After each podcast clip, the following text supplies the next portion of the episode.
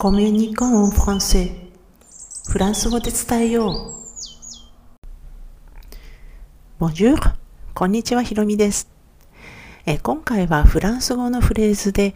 言葉に詰まったらどうするというタイトルでお話していきます。まあ、フランス語を上達するのにはやっぱり人と話さないとって分かってますけれども、まあ、最初のうちは外国で語で話すっていうのは本当に勇気のいることです。あ、ある程度経験すると本当に何でもなくなることですし、私も コロナ禍で、あの、話せなかった友達と久しぶりに会ったりすると、もう本当に何時間も話し込んでしまったりなんてことがあるので、本当にもう今は全然ってもう、あの、勇気とかそういったのは全くなくなってしまいましたが、もう最初のうちはやっぱり大変だったです。本当にその、まあ、その人の性格にもよるけれども、大抵の人にとっては簡単なことではありませんよね。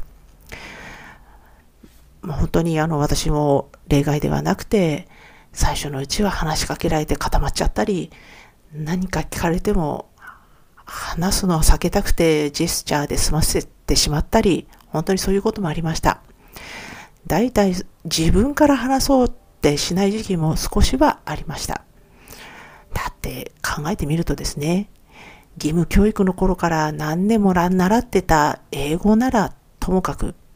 まだともかく、難しいと言われてる、もう本当にフランス語でですよ。まあ、単語や文法が本当に完璧なわけじゃ全然ないですし、たどたどしいのが自分でも分かってるので、本当にそれはそれはかなりの勇気の賜物です。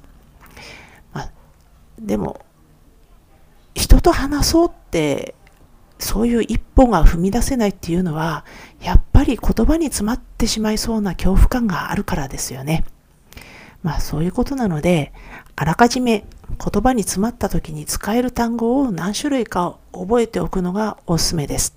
まあフレーズって言っても単語ですから、本当に短いわけです。まあ、言うべき単語がすぐに出てこないっ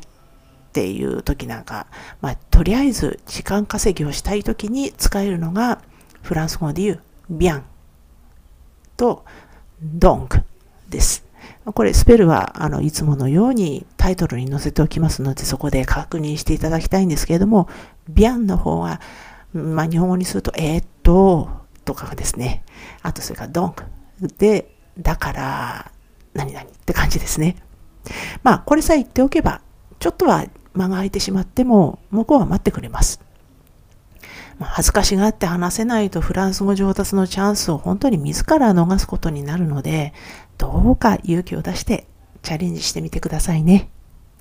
では今回も最後まで聞いていただきありがとうございました。アビアンとまたね。